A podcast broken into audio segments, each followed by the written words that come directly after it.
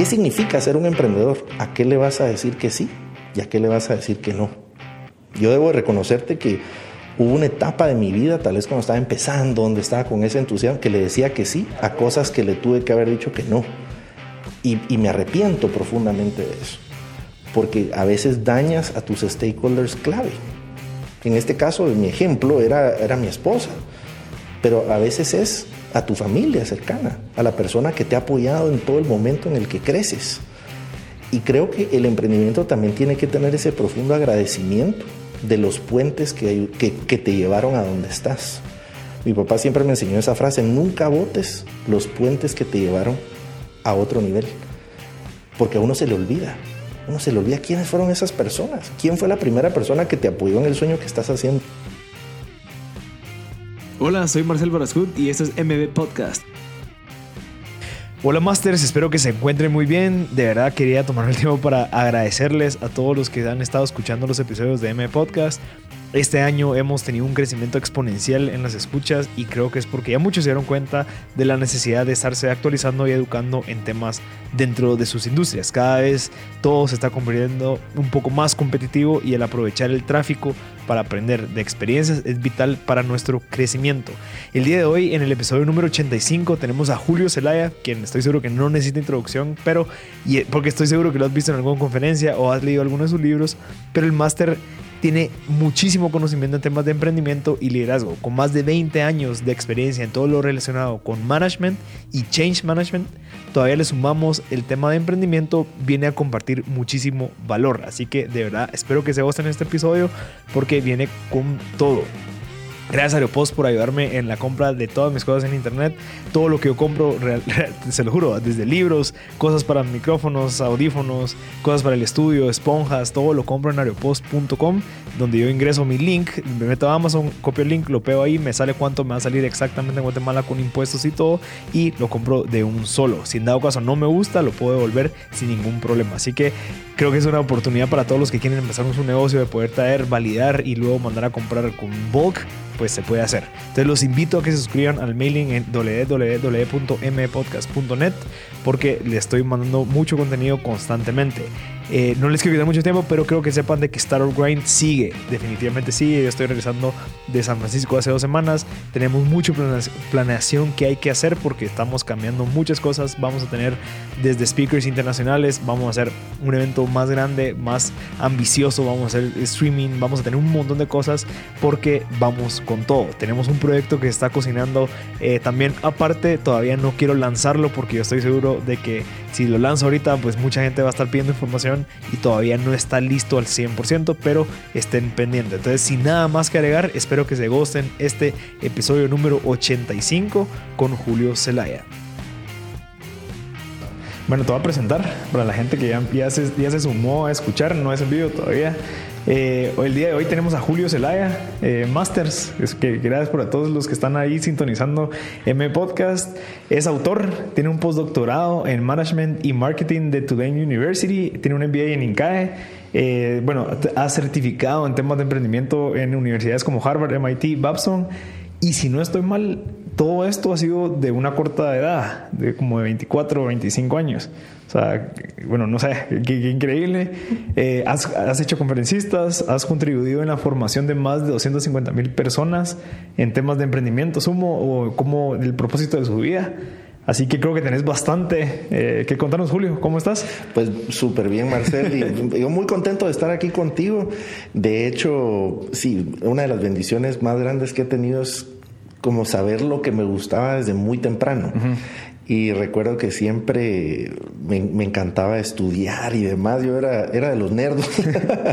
y entonces desde muy temprano empezó una, una pasión por prepararme para esto y poder hacerlo como lo, como lo estoy haciendo ahora. Sí, ahorita ya te dedicas full a, estos temas, que si no estoy mal empezaste ayudando a gente en cafecitos. De hecho, fíjate que yo desde el colegio eh, he conversado a veces con personas que estudiaron conmigo toda la carrera. Yo cuando era, era niño en el colegio me, me gustaba sentarme a ayudar a personas en diversas cosas desde a veces sus problemas sentimentales, a veces sus ideas de, de negocios que tenía y me, encantaba sentarme a ver qué se podía hacer. Siempre fui muy inquieto en eso, siempre me gustaba vender cosas en el colegio, traía cosas. Y me recuerdo que habían unos dulces que en esa época estaban de moda. Eh, de ahí, por ejemplo, se empezaron a poner de moda los discos y por primera vez uno podía grabar discos. Y, quemar discos. quemar discos. y yo me recuerdo que eh, yo tenía una una novia en esa época, yo le había, le, había preguntado que si quería ser mi novia así, con un disco especial. Pero en esa época, te prometo, era un challenge. O sea, grabar nuestras canciones, yo me recuerdo que iba con disquets seguramente nuestra audiencia no sabrá que eso, habrá que ilustrarlo ahí en los disquets. Y me iba, me recuerdo a la Marroquín, que era la única universidad que tenía internet rápida.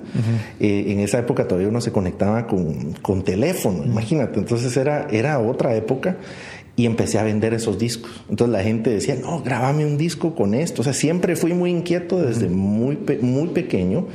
Y ya después si algo tuve claro es que nunca iba a ser empleado. Eso sí lo tuve claro. Tuve un trabajo en mi vida formal, por así decirlo. Pero me recuerdo que incluso en la entrevista de trabajo le dije, mira, yo voy a estar acá dos o tres años para aprender, pero yo no... No me esperen a mí aquí. Que me, que me decía, pero ¿quién dice eso en una entrevista de trabajo? Ya estás loco, me dicen, no, no, no digas eso en una entrevista de trabajo. Y yo le decía, no, pero es la verdad, no, no te quiero engañar, no, siempre, yo, yo nací para, para emprender, me gusta mucho crear cosas y, y, esa inquietud creo que es la que he hecho toda la vida. Y Julio, eh, agarrando lo que, lo que acabas de comentar, ¿crees que eso es positivo? O sea, el hecho de que, digamos, yo ahorita lo veo así, que es como una empresa probablemente sí, quiere que sus colaboradores crezcan y en algún momento, pues, de cierta manera se desarrollen y que probablemente busquen hacer otras cosas, no sé. Pero yo no lo veo tan normal en una empresa, pero al final eso es como que lo más ético. Ya sabes, como que el, el hecho de que, bueno, probablemente es temporal que estés aquí, te voy a dar lo mejor, te voy a educar para que tú después llegues a generar valor en otras áreas, eh, porque creo que ese es el fin de todos. No creo que todos se quieran casar con una empresa toda la vida y que probablemente es así porque así es la cultura, no sé. Pero tal vez como has contribuido con tanta gente en empresas, ¿cómo lo ves? Yo te diría que para mí en principio el emprendimiento es una forma de ver el mundo. Para mí el emprendedor o emprendedora puede serlo en cualquier parte. Es decir, en mi definición, el emprendedor no es el que tiene una empresa necesariamente. Entonces, conozco personas dentro de empresas que han transformado las empresas. Lo que sí creo es que muchas empresas no tienen la mentalidad de formar el emprendimiento interno. Mm. Pero sí hay múltiples multinacionales que he visto que les dicen a las personas, mira, no te vayas de acá, yo voy a fondear lo que quieres hacer. Así han surgido muchas, Google, el, mismo Tony Fadell de Apple empezó el tema haciéndole el pitch a Steve Jobs del tema del, del iPod. Y era un ingeniero y de ahí él se va y funda Nest y demás, pero es un mindset de decir, tengo personas acá, eh, por ejemplo, la nueva división de Clorox que se llama Greenworks. Era una persona que trabajaba, una alta ejecutiva que dice renuncio, no, que, no quiero hacer algo que dañe el medio ambiente. Y con mucha visión, Clorox le dice, ¿y por qué no lo haces acá? Ajá funda la empresa que quieres hacer, te fondeamos, te, ayudamos y lo hicieron dentro. Es decir, no creo que, esté divorciado, pero sí creo que requiere una visión diferente, de no ver al emprendedor como una amenaza. Y además, yo siempre lo hablo, es, como en el noviazgo, ¿verdad? El engaño del cortejo. Que tú vayas a una empresa, tú quieras emprender, pero no lo digas que dices, no, yo quiero estar acá y hacer carrera para toda la vida, y tú estás pensando, sí, voy a estar dos años, voy a ahorrar, voy a, ir, voy a ahorrar y me voy a... No, hay que hablarlo claramente. Pero creo que esas son las conversaciones que hacen falta en el mundo empresarial. Esa transparencia. Y sí, creo que las, las empresas no necesariamente eh, tienen esa, esa forma de ver el mundo. Pero ese mundo ha cambiado con la tecnología, con... De hecho, lo que se llama ahora la uberización del trabajo. Personas que, están de 8 a 5 en un empleo, pero en la tarde están haciendo otra cosa, están creando productos digitales, están manejando un, un, Uber, están haciendo múltiples cosas. Y creo que el mundo con la tecnología sí nos ha permitido crear empresas que antes no podían haber sido creadas. Y también el tema, de cierta manera, cultural de la edad. O sea, yo, yo, he percibido que ya muchos jóvenes, obviamente sí, buscan el trabajo porque probablemente, pero la búsqueda de experiencia más que todo, porque yo sé que esta experiencia después me va a ayudar a llegar a estos lugares o a conseguir un trabajo no sé dónde. Pero esa, esa mentalidad ya existe de cierta manera y yo lo que veo de que esa mentalidad está en los jóvenes, 24 o 32 años, y es como que hay que aprovecharla de cierta manera porque cada lo que tú decís, o sea, yo, yo entro a la empresa pensando sí, voy a ahorrar, voy a conocer y para que yo después ponga un negocio de esto, puede pasar. Y, quisiera preguntarte como cuál es la contraparte de eso, o sea, ¿será que si hay una, un área negativa en que sigamos pensando nosotros así? Porque yo, yo lo veo contraparte de, de, mis papás, que era como que no, una carrera profesional, 10, 15 años, después te jubilas. De cierta manera tienen su razón, porque estoy seguro que ellos vivieron una época muy diferente a la nuestra. Por lo tanto, la seguridad financiera para ellos es top, que si no tenés va a ser bien difícil que sobrevigas, porque ellos probablemente pasaron. Pero el hecho que nosotros ya no estemos pensando tanto así, ¿por qué es? ¿Y, y, qué crees que es como que el, el ámbito o el área negativa en la parte como económica de un país que todos están queriendo emprender? Pues yo te diría que tal vez el por qué para mí tiene que ver con la tecnología. La tecnología nos ha hecho un mindset de inmediatez. De para qué voy a esperar todo ya rápido, eh, quiero ver una película, boom, ahí está todo, todo de inmediato, para qué voy a esperar toda la, una semana para una serie, ahí está todo. Eso es bueno y es malo, porque por ejemplo, el emprender no tiene nada, no, no tiene que estar divorciado del ahorrar.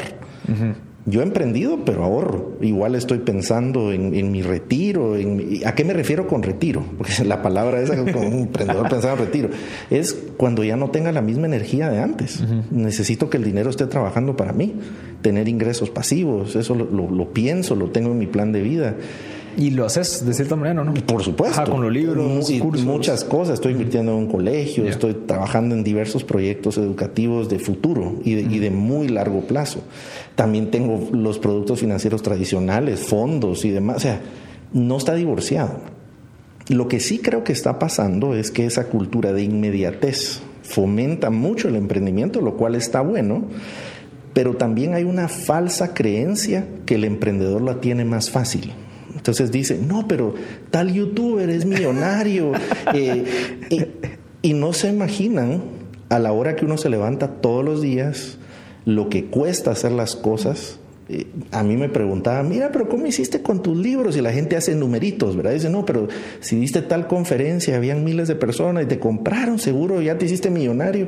Mi primer libro fue un fracaso comercial donde perdí mi casa. Y, y fue terrible. Recuerdo ese aprendizaje. Es decir, hay una creencia también que los que son exitosos siempre han sido exitosos. Y la gente que se pone de moda dice, no, pero fue un éxito instantáneo. Nunca ese es el caso. requiere un alto nivel de trabajo, una ética de trabajo. Y creo que hasta en los negocios digitales, cualquiera que tú ves de los youtubers exitosos, de los influencers exitosos, tienen una ética de trabajo en la mayoría de los casos impecable. Se levantan, hacen más que los demás. Entonces creo que muchas de las creencias, digamos, de una generación anterior siguen siendo vigentes. Lo que pasa es que ahora con la tecnología puedes hacer cosas que no podías hacer antes.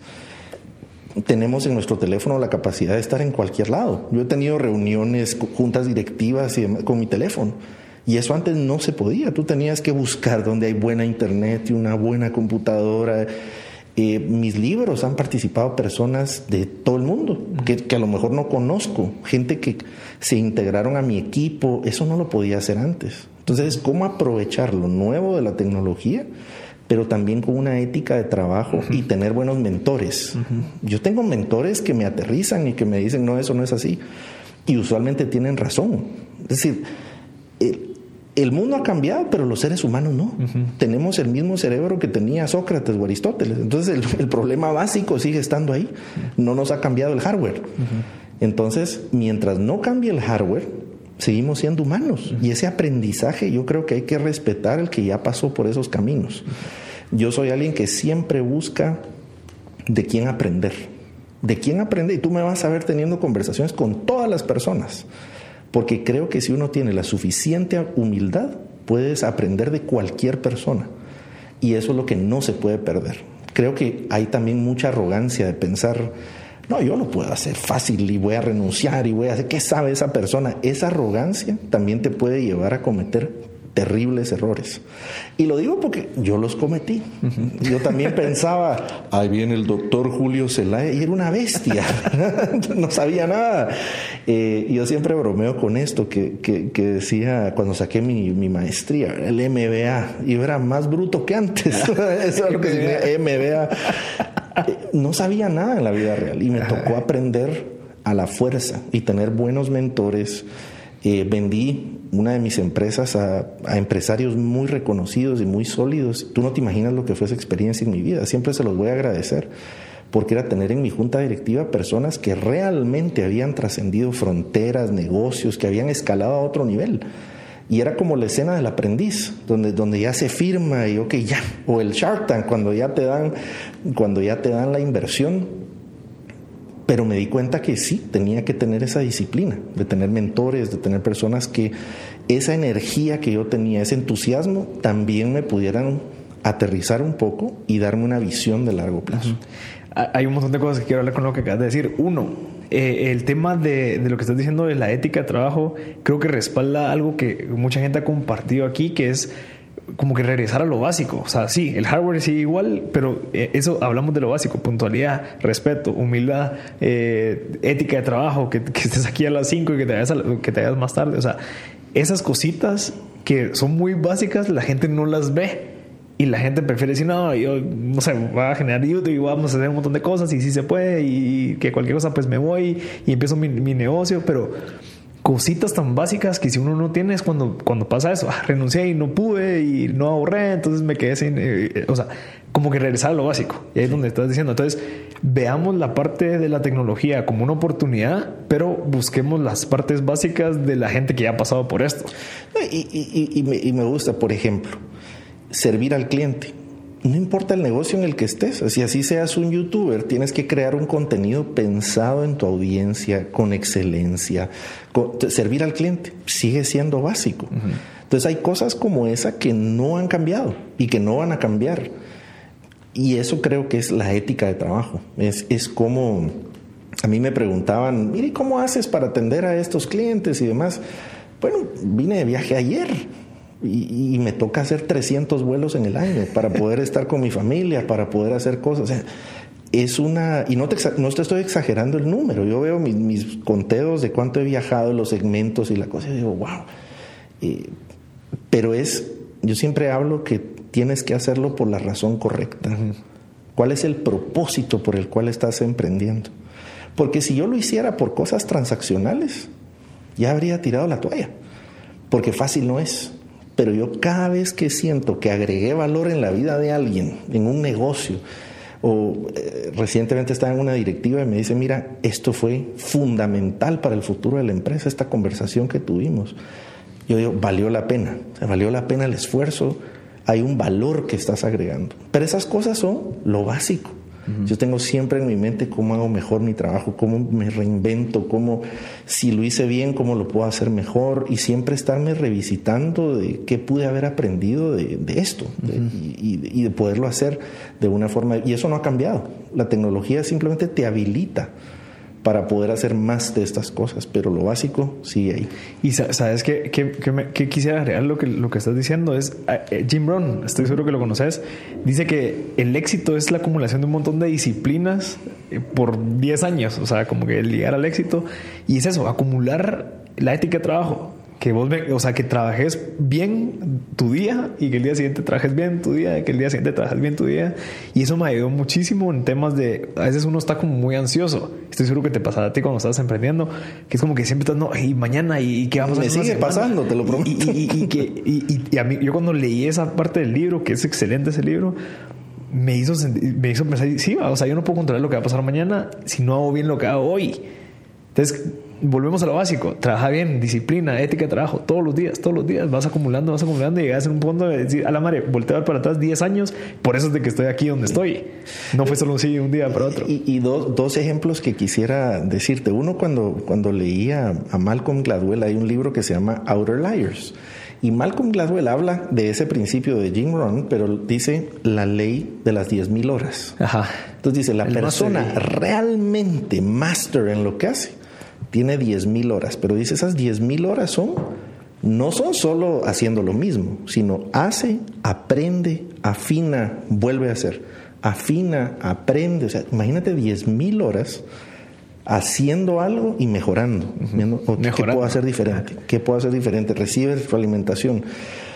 Y lo otro yo le preguntaba a un capitán en un vuelo, le decía, mira, me di cuenta que ahora como que cambiamos en el, en el mapita que se veía del vuelo, había como una, no sé si había una, una tormenta que quise cambiar. Hice un chamble ahí y le preguntaba, ¿qué tanto se desvía uno en esto, en tiempo y demás?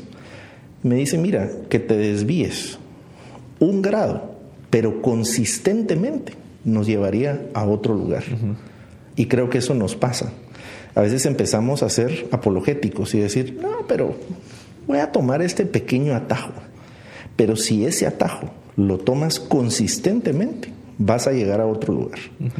Y había alguien que me enseñó una, frase que me gustó, dice, todas las personas vamos a llegar a algún lugar, pero pocas vamos a llegar a ese lugar a propósito. Mm. Entonces, yo, siempre bromeo que ser como los michitos, Que hay personas que son como los michitos que van volando a ver a dónde los lleva el viento, eh, pero no con un lugar una de las, de las preguntas que me han hecho a veces es, mire, ¿por qué tus libros tienen la palabra travesía? Y eso viene por el, presidente de una farmacéutica que le encantaba hacer velerismo. Y yo le preguntaba, ¿por qué te gusta hacer velerismo? Escucho que más personas les gusta ir en un yate o ir a, a pescar. ¿Por qué te gusta hacer velerismo? Me decía, mira, hacer velerismo me recuerda de dos cosas. Uno, me tengo que disfrutar el camino sentir el viento, estar presente, pero además llegar a algún lugar. Si voy en un yate, solo quiero llegar al lugar. Y se lo están manejando. Y me puedo disfrutar del proceso y no lo estoy manejando yo. Entonces yo decía, me pareció tan profundo decir la vida es una travesía. Es llegar a algún lugar, pero disfrutarte plenamente el estar presente.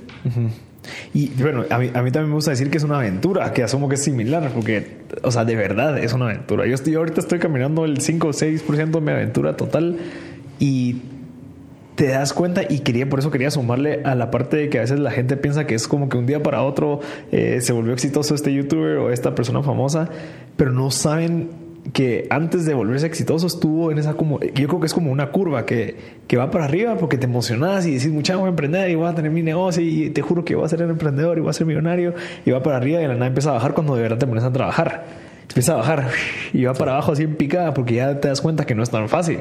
Ya tengo que estar pagando, tengo que mi contador, que, que la oficina, que el alquiler, que quién me va a hacer esto y que eh, conseguí 10 clientes y no me di cuenta lo difícil que es mantener a uno. Ahora imagínate 10. Entonces empiezas a bajar, te desapareces, trabajas, trabajas, trabajas, trabajas y empiezas a subir un poquito. Y ya después, 10 años después, cuando ya estás hasta arriba, ya está la gente, ah, eh, ah que te fuera bien y no saben esa aventura de, de esos como desviones que uno pasa que yo lo estoy viviendo ahorita y te juro que nunca o sea, nunca me imaginé que iba a ser así.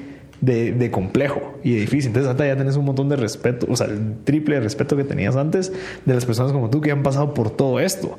Sí. Y es como que, bueno, ahorita cuando vaya Julio calladito, escuchada, porque, o sea, ese tipo de cositas son las que uno tiene que aprender. Pero te voy a decir una cosa de algo que tú decías. Decías, tengo el 5 o 6% de, de mi aventura. ¿Cómo lo sabes? A lo mejor tienes el 97%. Es decir, todos los filósofos estarían de acuerdo que la contemplación de la fragilidad de la vida es lo que te permite disfrutar de la vida. Mm. Y creo que los emprendedores tenemos un sobreoptimismo de pensar, voy a vivir 95 años y me queda lo mejor. ¿Quién sabe si solo hoy voy a estar acá? Es cierto. Entonces yo siempre le digo a las personas, mira, tú no sabes si hoy no te vas a, si hoy, hoy que duermas, mañana no vas a despertar. No lo sabes, no sabes. Me ha pasado muchas veces eh, un, accidente que yo digo, pero yo, yo iba a estar en ese vuelo, yo iba a estar en esa situación, ¿por qué no? Entonces, ahí es donde me hago la pregunta, si lo que estoy haciendo hoy realmente me va a llevar a lo que quisiera hacer. Y recuerdo ahora que estaba en Dominicana, me preguntaba el taxista, eh, don Julio, si usted le quedara una semana de vida, ¿en qué la usaría? Yo le dije, pues no, haría nada diferente de lo que estoy haciendo. Me encanta mi vida. Me encanta compartir con mis hijos, me encanta eh, aprender, me encanta compartir con personas, pero hay personas que no dirían lo mismo. Dirían, si yo tuviera una semana, renuncio, voy, viajo, vivo. Y creo que los emprendedores, por eso decía, el propósito correcto hace toda la diferencia. Porque imagínate que vas a pasar por un desierto, necesitas saber cuál es la tierra prometida. Porque si no, solo te enfocas en el desierto. Y todos vamos a tener desiertos en nuestra, en nuestra travesía de vida. Todos. ¿Y qué significa ese desierto? Sí, a veces te quedó mal un cliente. A veces no te salió el producto como lo pensabas. A veces pensaste que esto iba a ser un éxito y fue un fracaso. Pero a veces fue al revés. A veces algo que no le apostaste mucho éxito se vuelve tu negocio principal, se vuelve algo que te cambia. A veces una persona te dice algo que se vuelve catalizador de, de todo lo que vas a hacer a futuro. Entonces, por eso yo siempre digo que la vida hay que estarla con los ojos abiertos, hay que estarla, porque en cualquier momento pasa eso que puede cambiarlo todo, para bien o para mal. Sí. Y me encantaba una frase que ahora la entiendo en esa profundidad de Mark Zuckerberg, que él decía hay que vivir en constante paranoia. yo decía, ¿por qué? Porque todo cambia de un momento a otro. Sí. Todo. Y, te lo, y te lo dice una persona que en su vida de emprendimiento, qué bueno que solo fuera plata. He perdido plata, eh, pero también me tocó perder mi matrimonio y, que, y, que, y errores de los que me arrepiento. Te voy a contar uno. Nunca lo había dicho públicamente, pero estoy seguro que hay personas que se van a identificar con lo que voy a decir. Yo tenía mi aniversario de 10 años, tenía comprado boletos para irnos a Europa y para irnos un viaje de sueño. Y en eso se me presenta una oportunidad de negocio. Y yo digo, ¿qué hago? Bueno, y recuerdo que dije, bueno, ella me va a entender, le voy a preguntar, le pregunté, mira, me salió esto, ¿será que crees que lo podemos? Y sí, no te preocupes, pero si yo pueda regresar el tiempo, te prometo que son de las cosas que me arrepiento profundamente. Pues prioricé el trabajo sobre lo más importante, que era en ese momento la relación con mi esposa. Y creo que el emprender implica tomar esas decisiones. Mira, me acaba de pasar el año pasado yo planifico mis vacaciones con un año de anticipación y con mis hijos teníamos un viaje, un crucero, eh, en una fecha determinada. Y en eso me llega un correo y me dice, Julio, tenemos una oportunidad, usted que siempre ha estado en el tema del emprendimiento, resulta que hay una oportunidad para que usted entreviste a Robert Kiyosaki el que escribió Padre Rico, Padre Pobre, y él está interesado en ver si puede escribir un libro con usted. Buenísimo, yo te puedes imaginar, y yo, buenísimo, ¿cuándo es tal fecha? La fecha del crucero. ¿qué hago? Te prometo que me gustaría decirte que fue, no, no, no, voy a hacer lo de mis hijos porque soy un padre responsable. Lo pensé, ¿qué hago? ¿Será que y traté? Mira, ¿será que puedo hacerlo en otra fecha? No, solo ese día. Eh, no, solo ese día. Pero basado en lo que había vivido antes, ahora sí pude tomar la decisión que me dio paso. Dije, muchas gracias, pero no puedo. Tengo una, una cita con mis hijos que no la voy a cambiar. Y se repitió la oportunidad, hasta el momento no. Pero tuve un viaje del que no me arrepiento. Entonces, ¿Qué significa ser un emprendedor? ¿A qué le vas a decir que sí y a qué le vas a decir que no? Yo debo reconocerte que hubo una etapa de mi vida, tal vez cuando estaba empezando, donde estaba con ese entusiasmo, que le decía que sí a, cosas que le tuve que haber dicho que no. Y, me arrepiento profundamente de eso, porque a veces dañas a tus stakeholders clave. En este caso, mi ejemplo era, era mi esposa, pero a veces es a tu familia cercana, a la persona que te ha apoyado en todo el momento en el que creces. Y creo que el emprendimiento también tiene que tener ese profundo agradecimiento de los puentes que, que, te llevaron a donde estás. Mi papá siempre me enseñó esa frase, nunca votes los puentes que te llevaron a otro nivel, porque a uno se le olvida, uno se le olvida quiénes fueron esas personas, quién fue la primera persona que te apoyó en el sueño que estás haciendo ahora, la primera persona que te dijo, sí, entrevístame, a veces uno olvida eso. Y a mí me, a mí me pasa, los primeros clientes que confiaron en mí, siempre les digo, mira, si no fuera por ti, no estaría donde estoy. Y creo que son cosas, nuevamente, back to basics, cultivar esos hábitos. Y te das cuenta, aquí no te estoy diciendo cómo llevar mejor una agenda, cómo... Todo eso es trivial cuando el fundamento está correcto.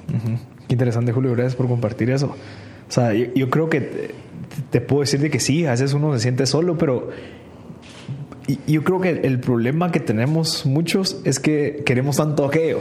Ya sabes, que, hasta allá está, allá, allá, y vas con todo, vas corriendo a 100 kilómetros por hora, entonces olvidas incluso hasta la gente que tienes a los lados, porque no, allá, allá, allá tengo que estar y me queda un año para poder llegar y mi meta es esto. Exacto. Y te lo puedo decir que yo ahorita me he dado cuenta de que de cierta manera a veces uno se siente bien solo. Y, yo uso excusa de que no, hombre, ah, fijo, así es la trayectoria, o sea, fijo es la aventura. Pero al final no, no siento que debería ser así porque uno se vuelve muy egoísta. Egoísta, arrogante, egocéntrico, de que sí, yo voy para allá y, incluso se pone uno hasta juzgón. Que como si que vos estás ahí, no, hombre, pero si hay que ir para allá. O sea, ese tipo de cositas creo que es la que donde entra ese mentor que es como que no, patojo, vení, así no se hace, no penses eso, piensa así, mira para atrás, mira a tu familia, mira a tu novia, mira a tu esposa, lo que sea, y, aprovecharlo y, como que eh, como que sea agradecido de eso, porque yo que ya estoy donde vos querés llegar, yo ahorita me arrepiento de aquello, y eso es lo que nos estás compartiendo vos ahorita. Sí, no, y, de hecho, eh, yo solo decir que la, la vida es como un triángulo, ¿sí? Entonces empiezas en una, en una base en donde hay muchas más personas que están como tú. Digamos que estás en el colegio, hay muchas más personas que están haciendo el colegio. Si te gradúas del colegio, pasas a otra grada donde hay menos personas que tuvieron acceso al colegio, acceso a graduarse. Si te gradúas de la universidad, menos personas tuvieron ese privilegio y el acceso y poder terminar. En la medida en que vas teniendo éxito, imagínate que vas escalando una pirámide. Pero esa pirámide tiene dos características. La primera, estás más solo, hay menos personas. Y dos, la base es más grande. Eso quiere decir más personas te están viendo. Y eso no se da cuenta uno, porque uno no se da cuenta. Imagínate tú, ¿cuántos seguidores tienes? ¿Y cuántas personas están esperando? A ver cómo le va a Marcel. A ver cuántos seguidores tiene. A ver qué, a quién va a traer ahora. Hay una expectativa implícita. Pero por otro lado, tú que vas creciendo, tienes menos personas con quien hablarle de tus dilemas cotidianos. Y por eso es que existen organizaciones como yo, por ejemplo, que, yo, es una organización que, que, he sido miembro y parte de la directiva y demás, que yo digo, me encanta, porque hay otras personas como yo y no me siento solo. Yo tengo un grupo de amigos que le llamo mi junta directiva personal. Y de hecho los voy a ver dentro de breve y hacemos un viaje. Somos de varios países. Y nos juntamos una vez al año y nos rendimos cuentas. Pero son personas que tú ves a mi junta directiva, yo los admiro a todos. Yo digo, wow, esta persona es un master of the universe, es un crack. Pero así son todos. Y lo que me ha sido para mí como, eh, como me dicen los americanos, humbling, Que, que ellos me dicen, no, pero tú sos igual. pero yo no me veo así. Los emprendedores exitosos particularmente tenemos algo que se llama el, el síndrome o el dilema del impostor, mm. que tú dices, pero si supieran que yo tengo miedo. A mí me pasa muchas veces que el otro día estaba haciendo el plan estratégico en Estados Unidos de una empresa global, una marca global, que cualquier persona que me escuche sabría qué marca es. Yo decía, tengo miedo. Genuinamente, eh, no sé si voy a poder ir, o sea, te entra como ese tema, ¿será que voy a poder hacerlo bien? Y además estas personas me están confiando esto a mí eh, y te entran muchas ideas, que en coaching tú dirías las creencias limitantes, ¿verdad? Me entró por un momento, no, pero yo vengo de otro país y el idioma, el inglés no es mi primer idioma, pero después cuando salí exitoso de eso decía, wow, esto aumenté un paso más. Pero creo que a todos nos pasa tenemos un diálogo interno de decir, ¿será que esto voy a poder hacerlo? ¿Será que voy a ser suficiente? Pero sí creo que tenemos que tener un pararrayos. ¿Eso qué quiere decir? Por un lado, tener tu grupo de personas con las que le rindes cuentas, lo que yo llamo la junta directiva personal. Gente que, porque tú me cuentas tus dilemas, a mí no me van a ser raros. Yo te voy a decir, no, mira, a mí ya me pasó esto, porque, pero a la vez yo se los cuento a personas que también están pasando sus propias travesías. Ese es uno. Pero lo otro, tener un pararrayos. Y esos son personas a las que les puedas contar la verdad situacional de lo que estás viviendo, sin que dañes todo el entorno. ¿Qué es lo que nos pasa a los emprendedores? A veces tú le cuentas tus dilemas situacionales a tu pareja. Entonces tu pareja empieza a decir, Dios mío, este hombre va a quebrar. Se, va, o sea, se va a tirar de aquí del edificio donde estamos, o sea, está deprimido. Pero eso es situacional. Mm. Si tú me lo cuentas a mí, yo te diría, no, hombre, brother, eso pasa. Vas a pasar y hace esto. Pero si uno lo hace con sus stakeholders cercanos, es como un rayo que ataca sin un pararrayos. Ya. Tú desgastas. Y lo que pasa es que en eso lo resuelves y ya no le cuentas el epílogo. Mm. Entonces la persona se quedó, pero ahora está contento, está loco. ¿Qué le habrá pasado acá? ¿Qué, tiene ese tutecito que te tomas ahí? Entonces creo que es la junta directiva, pero también un pararrayos. Una persona a la que le puedas contar la cosa, te liberas y ya. Mm. Había una persona que, que, tenía una práctica, a mí me, me llamó la atención que en su casa tenía un árbol. Y ese día iba muy estresado y demás. Íbamos, íbamos juntos en el, en el trayecto y en eso, antes de entrar a su casa, toca el árbol. Y entró sonriendo y contento y decía, pero este personaje está loco, pues es que tocó el árbol y qué tendrá ese árbol. Pero yo después le preguntaba, le digo, mira, venías muy estresado, venía, pero tocaste el árbol y en eso cambiaste. Dice, no, porque simbólicamente el árbol es lo que me ayuda a recibir toda mi mala vibra. Mi familia y mi casa se merece lo mejor de mí. Mm. Así que yo ya llego descargado. Sí, puede ser un árbol, puede ser un carro, puede ser lo que sea. Lo, que fuera, sí, que no sea otra persona. Le vas a pegar ahí. Pero yo siempre digo, hay pequeñas prácticas. Yo tengo un diario, por ejemplo. Yo escribo ahí. Y ese diario a veces hay cosas que las, que las tiro. Que digo, sí, esto que estoy sintiendo es de este momento. Ya. Pero hay otras que las guardo. Tú no te imaginas lo poderoso que ha sido cuando regreso digo, wow, en ese momento me preocupaba esto. Y a mí me encanta preguntarle, hacer entrevistas como las que tú haces, que yo creo que haces algo maravilloso, que es documentarlas. Porque muchas veces lo que yo hago es las documento y las escribo en mis libros o las cuento en mis conferencias. Pero la última conversación que yo tuve con, con mi abuelo fue muy especial y fue como un regalo que Dios me dio, que mi abuelo llegó a cumplir, imagínate en ese momento 85 años y yo tenía 35 en ese momento. Y la última conversación fue para su cumpleaños. Él fallece como a la semana de eso. Y le digo, abuelo, le quise hacer una pregunta. Imagínese que usted pudiera regresar el tiempo a la edad que tengo yo. ¿Qué, qué se diría a sí mismo con lo que ha vivido? Y me dice, bueno, te diría una serie de cosas. La primera, la vida no es complicada, tú te la complicas. La mayor cantidad de problemas que hoy tienes, tú los has provocado y no quieres desprenderte de ellos. Dos, te vas a arrepentir más de lo que no hiciste que de lo que hiciste. Así que estás seguro que vivas una vida que no tenga arrepentimientos. No te quedes con la duda. Tres, tú vas a tener que tomar la decisión de ser un bonsai o de ser una ceiba. A mi abuelo le gustaba mucho hacer bonsáis. Y me decía, el bonsai es decorativo, es lindo, pero es pequeño, nunca crece. Ya está como atrapado. Lo siembro en un lugar pequeño, le corto las raíces, le corto las ramas. Es decorativo, es bello, pero está en un lugar donde va a estar cautivo. O decide ser una ceiba. Y una ceiba es enorme, pero usualmente también se ve sola porque las raíces que tiene que tener pues, tienen que ser frondosas, tiene que tener un espacio para dar raíces. Se matan todos los árboles. Entonces no hay espacio. Sin embargo, la ceiba en realidad no está sola, porque le da vida a todo el ecosistema que está, está llena de vida, pero también está más propensa a rayos, está más propensa a invasiones, de que te corten. De que te corten, porque eso es lo visible. Y él me dice, ¿qué vas a decidir hacer? ¿Vas a hacer un bonsai o vas a hacer una ceiba? Y me llamaba la atención que esos pequeños principios de vida siguen siendo vigentes. No importa la edad que tengas, el negocio que tengas, tú vas a tomar esas decisiones. Y, creo que cuando menciono esto hay personas que dicen, sí, yo ya sé de qué me voy a arrepentir si no lo hago. Uno lo sabe. La, la vida tiene esos pequeños recordatorios de qué estás dejando pasar. Y la vida de verdad es demasiado corta.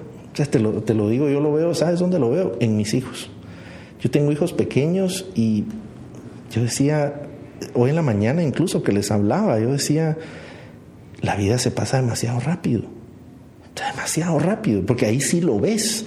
Uno no se ve que uno está envejeciendo, que ya tienes canas, o que uno no lo ve porque te ves al espejo todos los días. Pero mis hijos yo los veo digo, pero si eran bebés hace un momentito y ahora ya, ya conversamos sobre cosas. La vida es demasiado corta. Y yo digo, no te quedes con la, la, duda de vivir la vida de tus sueños. Yo sí creo que nosotros todos nacimos para, para grandeza, de verdad. Creo que nacimos para tener un impacto importante en el mundo, para hacerlo mejor, para... Sea lo que sea, todos tenemos una misión que cumplir. Pero muchas veces se nos mete como basurita no, pero eso que está hablando, eso es motivación, eso es... Eh, lee cualquier ex... A mí me encanta, por eso, rodearme de buenos mentores, a veces en la gente que leo, mm. en la gente que escucho, en cómo uso mi tiempo en el tráfico. Y me encantan los audiolibros, me encantan los podcasts, me encanta todo lo que sea de aprendizaje. Porque digo, aquí es donde está el real estate más caro. Qué vale. Y lo que tengo en medio de mis dos oídos, eso es lo único que yo tengo que blindar de que entren cosas positivas. Y Anthony Robbins decía que tenemos tres enemigos, todos los emprendedores, tres enemigos. El enemigo externo, que es lo que escucho. Ah, la mala noticia, ah, las noticias, todo está malo. No se puede, este es un año de recesión. El enemigo externo, lo que uno lee, lo que uno escucha. El enemigo íntimo, y eso es a veces tu pareja, tu pareja que te diga, pero ¿para qué soñas tanto? Pero si ya estás bien, ya no hagas más. Y lo hacen con buena intención porque te están protegiendo y te aman. Y el tercero, el enemigo íntimo. Eh, perdón, el enemigo interno, interno, que es esa vocecita que todos tenemos. Yo siempre bromeo que si tienes más de una vocecita, si hay que medicarte, pero todos tenemos una. Y hay que revisar cómo habla esa, esa vocecita. Es decir, ¿qué te dice? Si tú vas a ir a una reunión y dices, hoy me va a ir bien, hoy va a ser un gran día, o si tú dices, no, seguro me va a decir que no. Seguro, siempre me ha ido mal, seguro una vez más. Y nos volvemos de cierta forma, con, con ese diálogo que tenemos interno, se vuelven profecías autocumplidas. Mm. Si tú crees que te va a ir bien, que vas a tener éxito, que vas a trascender, sin duda tus acciones van a ser coherentes a esa creencia. Pero si tú dices, no, ¿quién me va a escuchar? No, si pobrecito yo, tus mm. acciones también van a ser coherentes a esa, a esa creencia. Así que al final, el cerebro siempre te dice, tú tenías razón. Lo que creías, eso te voy a ayudar a que lo logremos juntos. Así sea bueno o así sea malo. Julio, y, con el tema de, que las personas se pueden arrepentir, sí, yo, yo, lo veo, yo lo veo muy, sí conozco mucha gente que que está pasando por eso y hay mucha gente que está pasando por el otro lado. Yo, yo sé que no me voy a arrepentir de un montón de cosas, pero también siento que el no haberme, eh, no haberme querido arrepentir me hizo hacer un montón de cosas que estoy súper agradecido de haber tomado la decisión. Pero también cuando ya está en uno en esta posición, está otra vez eso. O sea, pasar más tiempo con mi familia, eh, el, no sé, eh, el ser más aprensivo, el entender más a las personas, ser más empático, o sea, cositas así, como tu arrepentimiento cambia de nivel, ya, ya no es de oportunidades, sino que ya es, bueno, ¿qué vas a parar de hacer? ¿Cuál es tu sacrificio? O sea, estás dispuesto, lo que, lo que tú me decías, de, bueno, estás dispuesto a hacer eso, eh, entonces como que también esa constante paranoia, de estar pensando, bueno, ¿qué me puedo arrepentir si en dado caso no tomo una buena decisión? Es, bueno, sí, eh, no pasé este fin de semana, pasé pensando, viendo mi celular en vez de estar con mi familia, eh, estar viendo mis, mi Instagram en vez de estar como que presente en la cena, o sea, como que ese arrepentimiento va cambiando el nivel, o sea, de primero es como de oportunidades, después es como, como de, de momentos tal vez, por estar tanto pensando en eso. Y, yo creo que tú, tú me puedes apoyar en eso, o sea, muchos de los emprendedores como nosotros está viendo 100 kilómetros adelante. entonces olvida al, al, al, perímetro de 5 metros alrededor. ¿Qué tenemos que hacer? O sea, porque sí creo que esa aventura, esa travesía, te hace cambiar te hace sentir solo, te hace, te hace cuestionarte un montón de cosas, porque estás en tu mente con esa voz eh, interna, te estás peleando todos los días, ¿será que debería? No, me, no, no me digas eso, no, voy, a, voy a, ir bien, o sea, estás en esa constante lucha que no te permite de cierta manera ser como como tan, tan perceptivo a todo lo demás. No sé si me entendés. Yo te diría varias cosas. En principio, hay que ponerle un numerito. ¿A qué significa eso? O sea, cuando tú dices eso, ¿qué es eso? Ajá. Entonces, cuando me di cuenta, porque alguien me, alguien me confrontaba y me decía, ¿qué es eso? ¿Qué es eso que te preocupa? Yo decía, no, el día en que mi libro sea un bestseller. Pero resulta que cuando lo logré, ya no era eso. Exacto. Decía, no, pero ahora tiene que ser un bestseller del New York Times. Exacto. Es otro. Eh, primero hay que definir qué es eso que uno quiere lograr. Imagina, y eso no tiene nada de malo, por supuesto, tener una meta de largo plazo, pero luego vamos a ver que hay una travesía que caminar, una aventura para llegar a ese, a ese eso. Muy bien. En eso van a haber cosas que te van a llenar y cosas que te van a vaciar. Hay que identificarlas. Entonces, en ese viaje tú vas a decir, por ejemplo, me va a vaciar, voy a tener que hacer muchos viajes. ¿sí? Para construir lo que estoy construyendo, me va a tocar viajar. Así que probablemente eso me va a cansar eso me va a drenar, me va a quitar tiempo con mi familia, me va a quitar tiempo con las personas que amo, eso me va, eso me va a vaciar.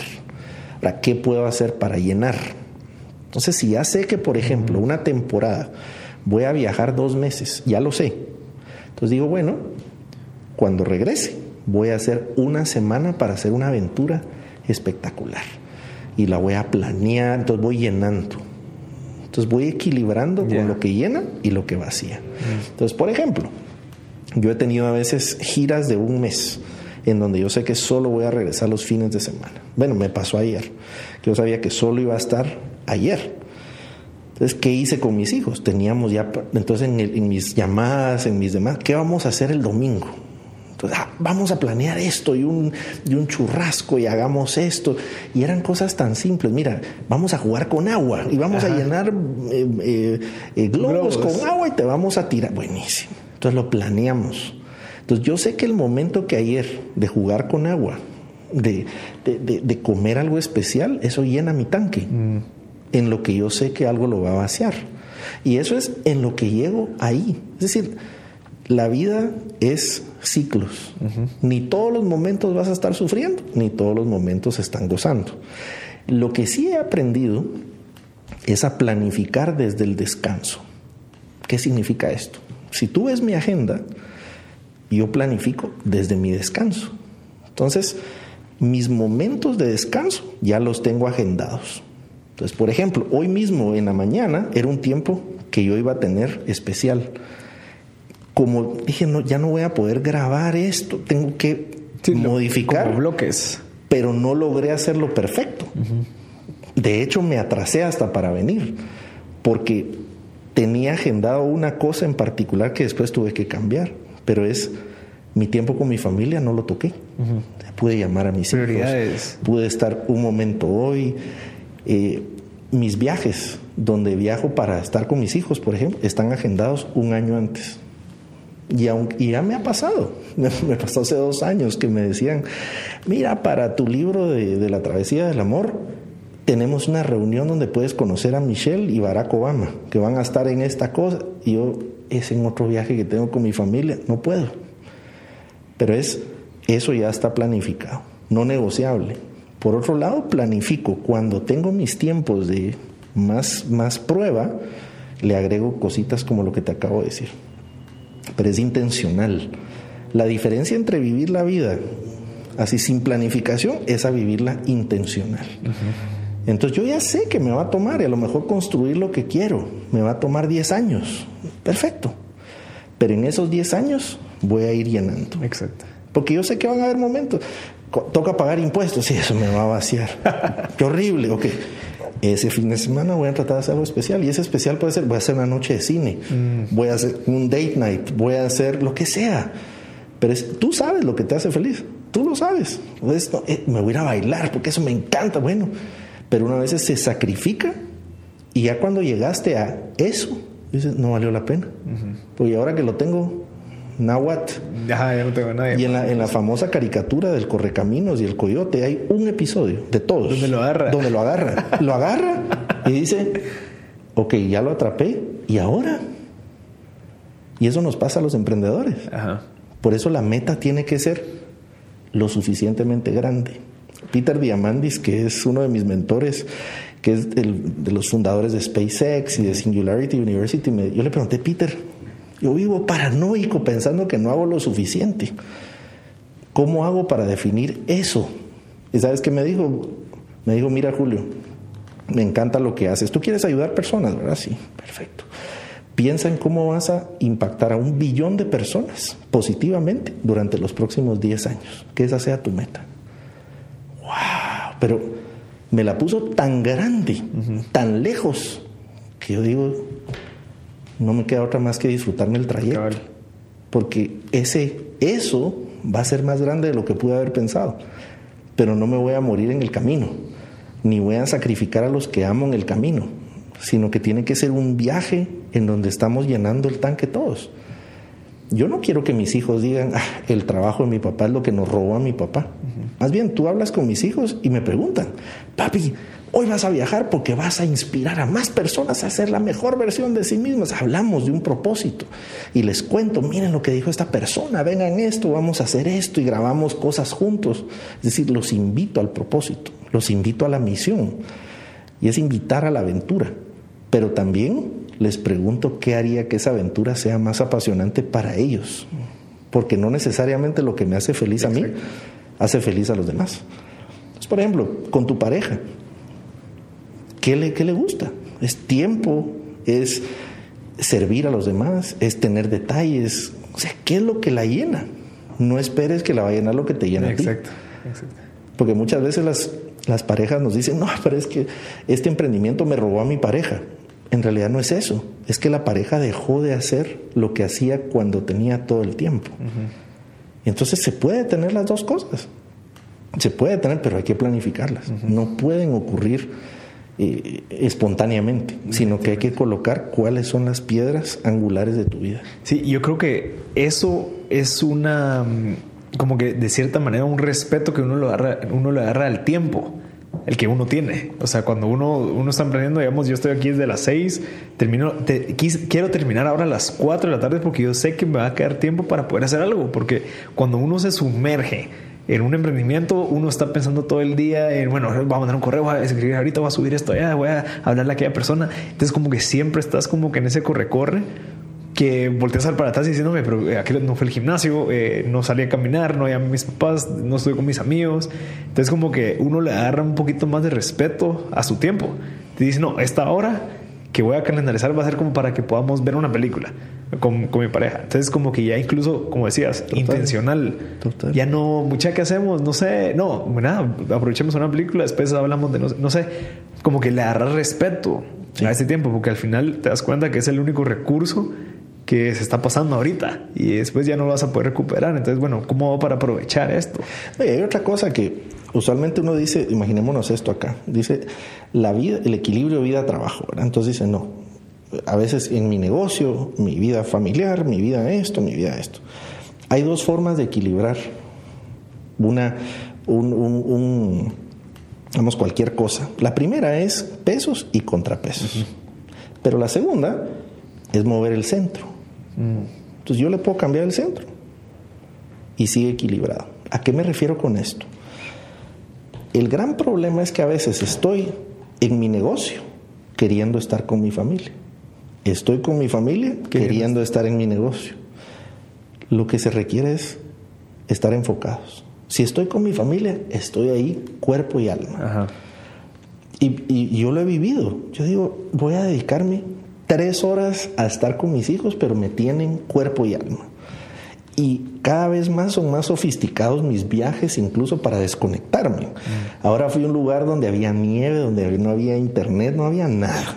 Y eso me obligó, ahí ni aunque quisiera, no hay nada.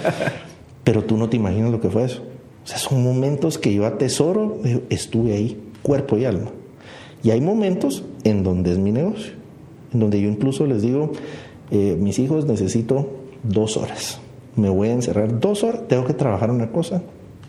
Cuando salgamos, vamos a hacer algo especial. Y en esas dos horas le dedico a mi trabajo. Es decir, siempre hay tiempo para lo que es importante para uno. Sí, sí. Siempre. La cosa es qué es importante para uno. Porque uno puede decir, no, pero el ejercicio es importante, pero no tengo tiempo. No, no te engañes. Si fuera importante, le harías el tiempo. Uno siempre tiene tiempo para lo que es importante para uno. Siempre. La cosa es definir qué es importante.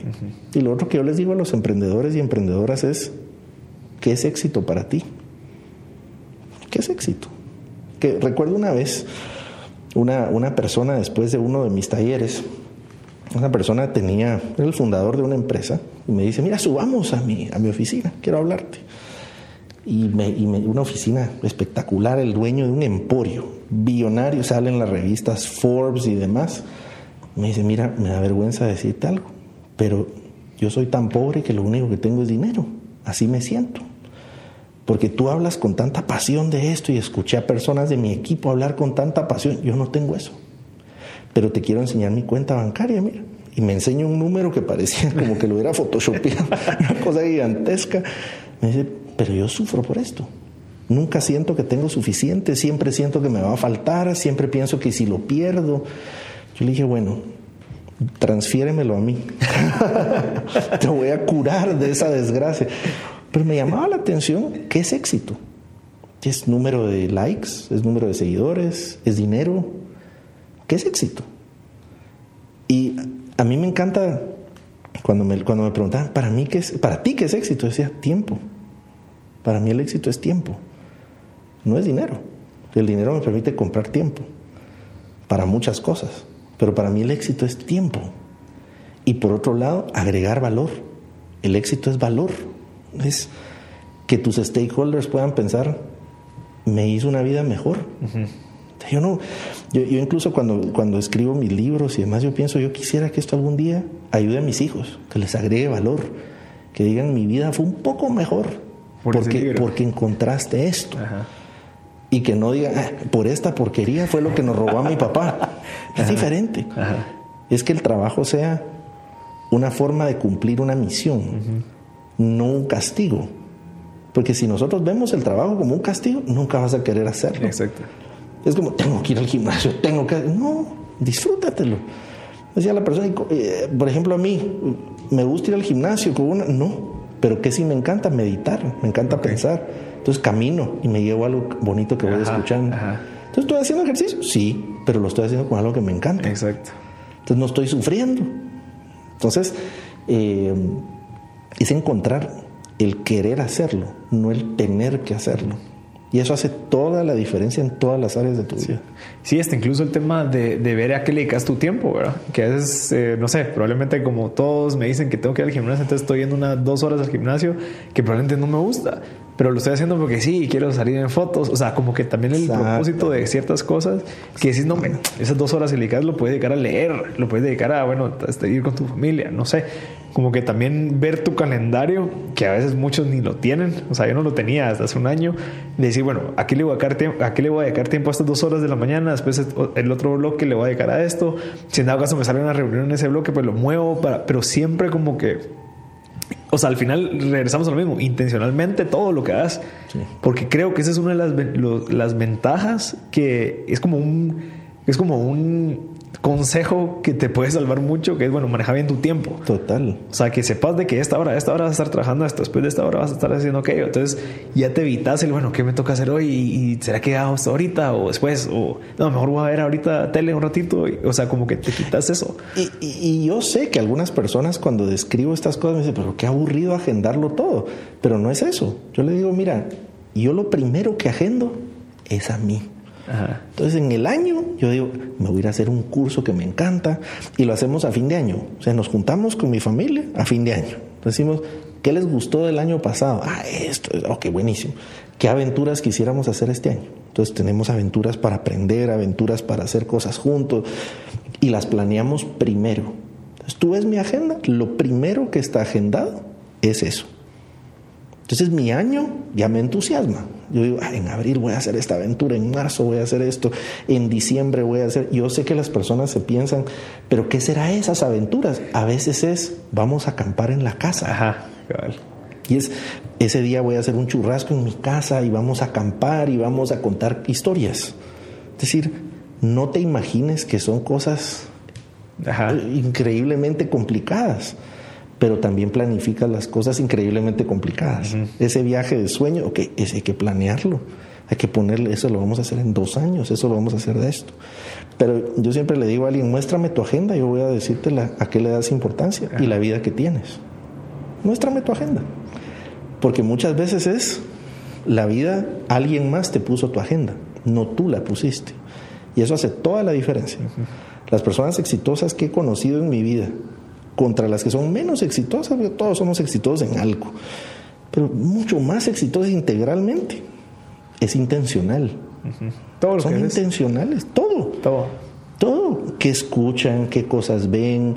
Eh, ¿En qué debates se enganchan? ¿Qué cosas comentan en redes sociales? Eh, tú lo ves, son frutos diferentes. Exacto. Entonces sabías que hubo un estudio muy interesante que encontraron en, un grupo de monjas, había una práctica de llevar un diario detallado y encontraron todos los diarios de diversas monjas y lo que hicieron fue transcribirlos y hacer un análisis. Y la pregunta era, ¿quiénes vivieron más? Fíjate qué interesante. De acuerdo a lo que escribían en sus diarios. Las que eran más positivas las que hablaban más de sueños, de vamos a hacer cosas y estoy agradecida con Dios y con esto, vivían entre 15 a 20 años más. Imagínate. Y habían otras que decían, no, esto es una desgracia. Vivían 15, 20 años menos. Por eso te decía, para mí el éxito es tiempo. El tiempo que vas a estar en esta vida. Aunque el tiempo es infinito, pero la vida no. Así que yo quiero sacarle lo mejor que pueda. Exacto al tiempo que Dios me presta en esta vida. Exacto. Sí, y, sabes que ando pensando en lo que estás diciendo, el, tema de que nos pasa, digamos, a la gente que estamos ahorita así en, la mera línea de fuego, que estamos trabajando, eh, aprovechar los tiempos de tráfico para decir, bueno, ¿qué es lo que no he podido dar o qué es lo que me va a costar dar? Bueno, tengo una hora y llamemos a mis papás. Llámala, llama a tu mamá, llama a tu papá y platicar con ellos, porque sabes de que no vas a poder ir a la casa, sabes que no vas a poder ir este fin de semana, pero aprovechar esos espacios muertos para decir, bueno, voy a llamar ahorita a mi amigo que no le he hablado en los últimos dos semanas, voy a ver cómo está y voy a aprovechar mañana el, tráfico para llamar a mi abuelita. Entonces, como que ser, como inteligente y saber qué es lo que te está drenando, que te está quitando tiempo para estar con ellos y ver esos espacios para echar agua y llenar. Y, tú sabes que me, me, acordaste porque hoy en la mañana yo hago eso exactamente, que venía para acá hablando con mi mamá y me decía, amigo, había extrañado que estuvieras en Guate en camino a una reunión en tráfico, porque siempre tenemos esa rutina. Yo la llamaba siempre temprano. Ahora que me ha tocado viajar tanto, a veces lo hago en las noches, pero esa diferencia. Me decía, ¿cómo extrañaba este tiempo? Y es tiempo que para mí es sagrado. Que ahí nos ponemos al día, filosofamos de la vida, pero eso puede ser audiolibros. Imagínate, me dicen, ¿cuánto lees tú? Bueno, yo me leo unos 120 libros al año, pero no es que me los lea. Los escucho. Los escucho. Yo digo, ¿cuánto tiempo pierdo en los vuelos? Exacto. En los aeropuertos, en colas. Y ahí voy escuchando un librito de cuatro horas, me, puedo leer 10 en un mes. Y es porque estoy usando ese tiempo que igual estaría. A mí me pasa que a veces voy en el tráfico, voy con cara de contento. Y, es porque voy escuchando algo que me va edificando. Entonces la persona dirá, ¿Qué le pasa a este personaje? Pero yo voy, qué buena idea. eso me va a servir. Pero es, cuida el real estate que tienes acá entre tus dos orejas, porque ese es el único que te pertenece y se va contigo. por eso digo que la empresa que hay que cuidar se llama Yo SA.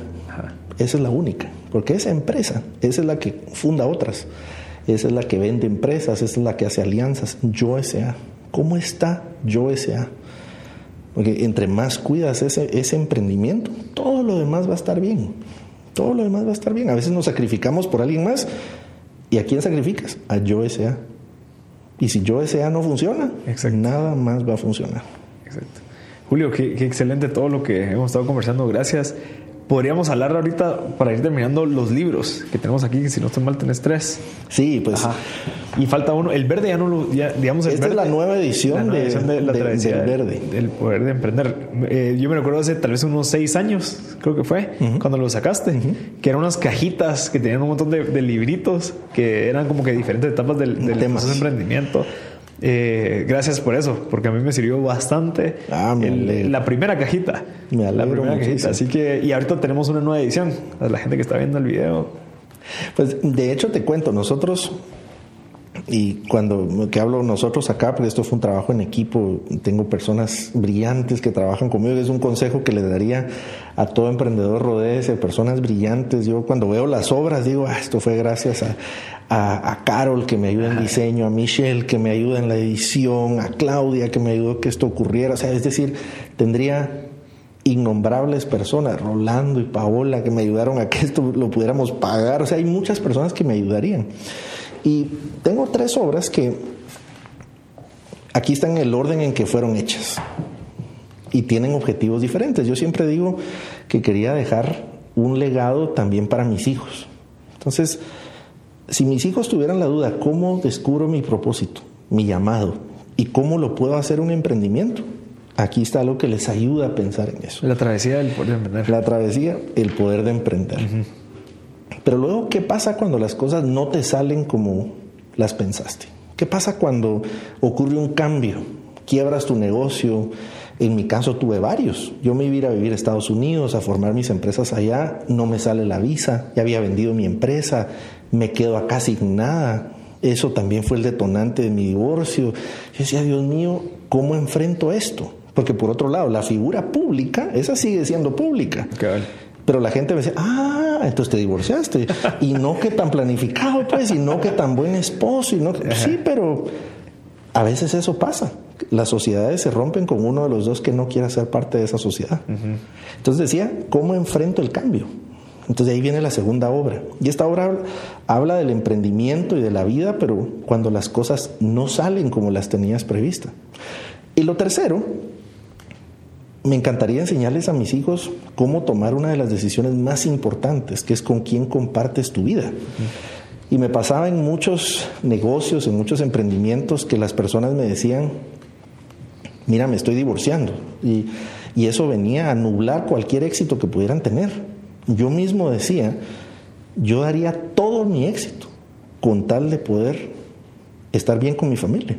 Yo decía, qué interesante esto que me pasa a mí, le pasaba a muchas personas.